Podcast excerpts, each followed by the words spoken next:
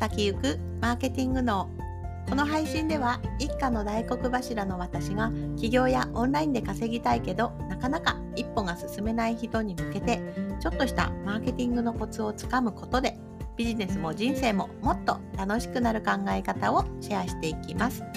こんにちは下坂恵理子です。今日はいかがお過ごしでしょうか？いや今日も暑かったですね。なんか昨日に引き続きなんか冒頭が暑いという話題になりがちなんですけれども今日はですね昨日疲れ果てたっていうのもあってあの一日家にいました。外行くとねもうなんか体力消耗するっていうのが分かっていたのとまあね、子供たちは明日からまた学校だし私もまあ明日からまあ平日なので仕事しますけれども、まあ、そして夫もですね疲れ果てるっていう ところがあるとちょっとね家族的にも良くないなっていうふうに思うので、まあ、今日はね体力回復期間っていうことで、まあ、ちょこっとしたお買い物は行ったんですけれどもあの、まあ、こうやった回復期って大事ですよね。いや昨日ね相当暑さにやられたので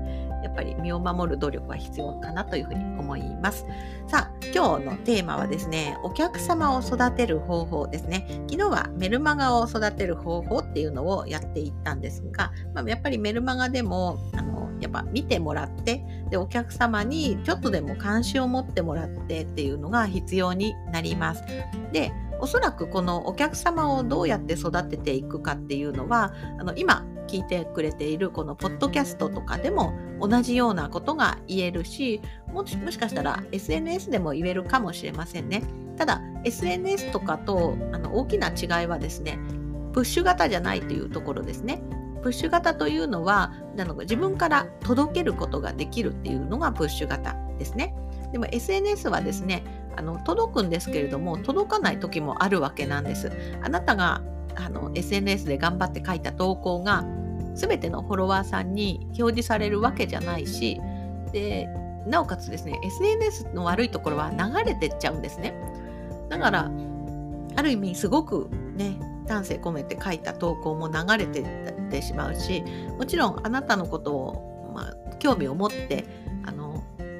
どんどん見たくなった人にはあの掘り下げて見てもらえるかもしれませんが普通の人には流れていってしまいます。でもメルマガの方ですねメールを使った場合はメールっていうのはお客様のメールボックスに必ず届いているものなのでまあ興味がない期間はねもしかしてポイポイって捨てられちゃってるかもしれませんが逆にですねあなたのことをあなたが、まあ、ちゃんとした情報を持ってる自分を助けてくれる情報を持ってるっていうふうに分かったお客様というのはあの毎日毎回あなたのメールを楽しみにするようになるわけなんです。だからこそですね、ここでメールを使ってお客様を育てていかないといけないということになるんですね。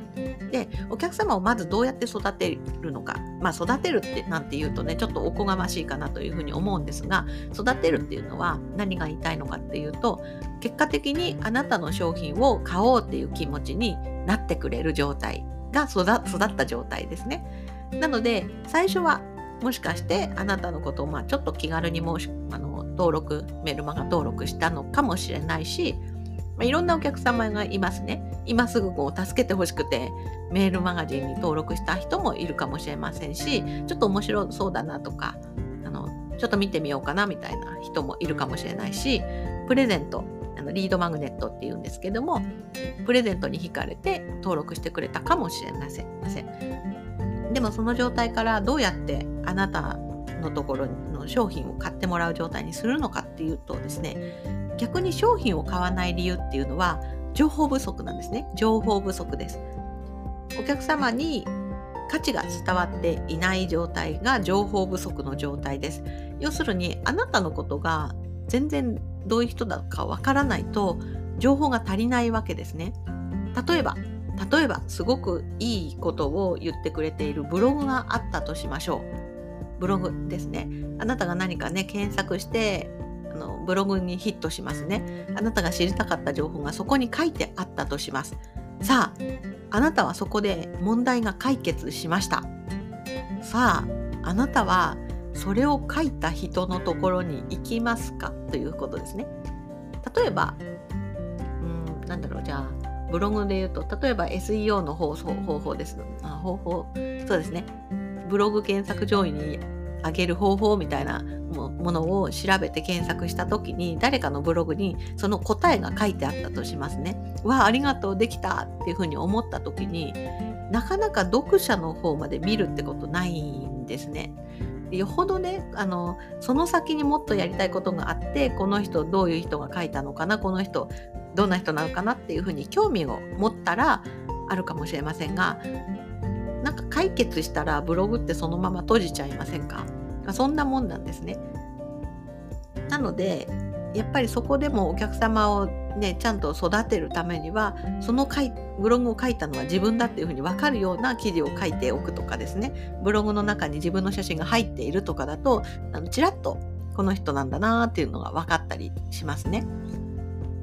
なのであの問題を解決したいっていう時にお客様が、うんと、そうですね、あなたの情報を、あなたのことを、あなたが悩んでいることを解決したいっていうふうに思った時に、例えばさっきのブログの記事を調べた人がどうやったら自分の商品を買うかというとやはりもっと自分を知ってもらわないとっていうところが大事になります。でその知ってもらう手段としてはやはりメールマガジンとか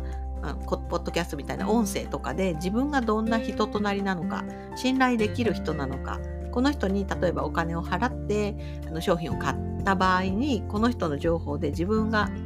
価値をもらえるのかっていうところをしっかり育てていかないといけないわけなんです。でちょっと戻りますとじゃあメルマガでどうやってお客様を育てていくのかっていうところなんですけれどもメールを書いていくとですね、うんと自分の情報を出していくわけなんですね。あの例えば、ま、私で言うとマーケティングの情報とか、まあ、あと私は結構日常のこともちょちらっと入れたりもするのでそういったところで自分のことを垣間見ることもできるんですね。その結果お客様がどんどん自分のことを知ってもらって知ってもらって情報があるっていうのはどんどん買いやすくなってくるすなわちお客様が育って育っていった状態っていうふうになりますのでそういったところでメールをどんどん使っていくのが良いと思います。で冒頭にも言いましたけど SNS と違うのはメールっていうのはお客様のメールボックスに届くわけなんですね。で毎日毎日届いてくるので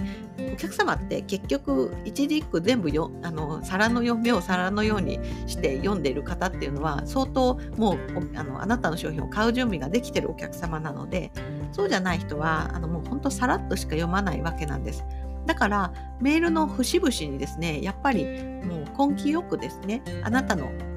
思いとか、まあ、こういった思いでやってますじゃないですけれどもそういったことをあのちゃんと入れていくってことが非常に大切になります。で一つね私が今どういう工夫をしているのかっていうところをお伝えしようかなって思うんですが、まあ、私のメルマガ撮ってくれてる人はですね見るとわかるんですが大体私自分の写真を入れています。もちろんあのテキストだけでもいいんですけれども自分の写真入れて、まあ、こういう人なんだなっていうことが、まあ、分かるっていうか目に触れるっていうところを意識しています。でもう一つはですねその下に自分のモットーを書いてます。で私のモットーは働く人にもっと自由な時間をですみたいな一生懸命お仕事しているあなたにはツールにお任せできるところは任せて自由な時間をもっと持ってほしいんですよねまたお知らせします下坂恵理子みたいな感じで私が取り組んでいるもう一番大切大切にしていることとかをここに入れてあります。そうするとですね、いつかのタイミングでここをちらっと見てくれると、あ、こういうことしてくれる人なんだなってことが伝わるので、まあ、伝わるとですね、あのそのその人があもういよいよツールに任せてなんかもっと自由な時間欲しくなっちゃったどうしたらいいのかとかもう窮地に陥ってもっと時間を確保してねあの金を得る方法はないかとかもう窮地に陥ってそういうふうに思った時にああ下坂さんそういったこと言ってたな。何か助けてもらえるかなっていうふうに思ってもらえるのでやっぱりそういうところでメルマガで自分の情報をどんどん出していくことによってお客様に自分の人となりが伝わってその結果買ってもらいやすくなるということになるんですね。はい、なのでちょっとまとめるとメルマガでお客様を育てる方法っていうのはあのお客様が育たないのは逆に情報不足だっていうことです。なので自分の情報を節々にちょっと散りばめてですねお客様に情報を教えてあげてくださいということです。その結果お客様がどんどん育ってまああなたがやっていることを、まあ、理解したりこの人ならやってくれそうだな助けてくれそうだなっていうふうに思った時にお申し込みが入ったり自分が商品をねあの出しましたよっていうふうにお知らせした時に買ってもらえる状態を作れるということになるので是非取り組んでみていただければと思います。はい、